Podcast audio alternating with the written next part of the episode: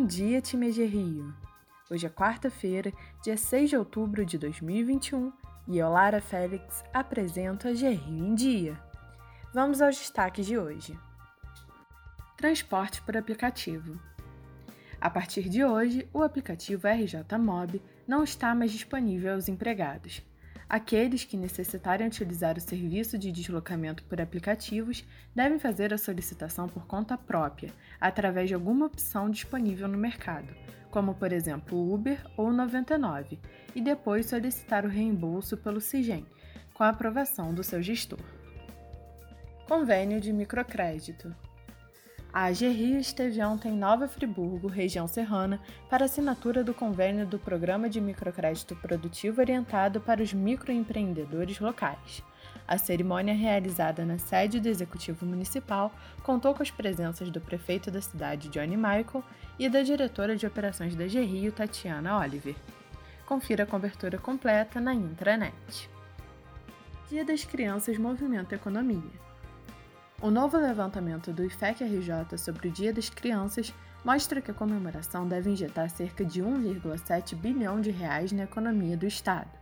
O total da movimentação econômica superou os resultados de 2019 de 1,3 bilhão de reais no período pré-pandemia e também em 2020 de 1,2 bilhão de reais sinal que os fluminenses estão indo às compras e deixando um saldo positivo de recursos no comércio de bens e serviços. O ritmo regular da vacinação na capital e nos municípios também pode ter colaborado para o melhor desempenho comercial na data. Segundo a pesquisa, outra boa notícia é o aumento no percentual dos que pretendem presentear esse ano. Em 2020, foram 51,3% dos fluminenses enquanto na sondagem de 2021, 62,8% dos respondentes relataram a intenção de presentear. Esse resultado é 11,5 pontos percentuais superior ao obtido em 2020 e 5,6 pontos percentuais maior que 2019. Covid-19 com quase 20 milhões de doses de vacina contra a Covid-19 aplicadas na população, o estado do Rio de Janeiro registrou em setembro o menor número de óbitos provocados pelo coronavírus desde o início deste ano.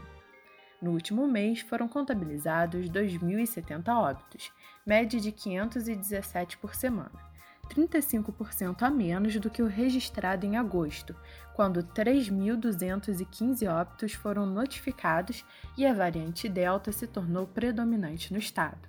Em abril, período de maior mortalidade da doença no estado, foram 7.905 vidas perdidas, 75% a mais do que o contabilizado em setembro. Ficamos por aqui, pessoal. Um excelente dia de trabalho a todos e até amanhã!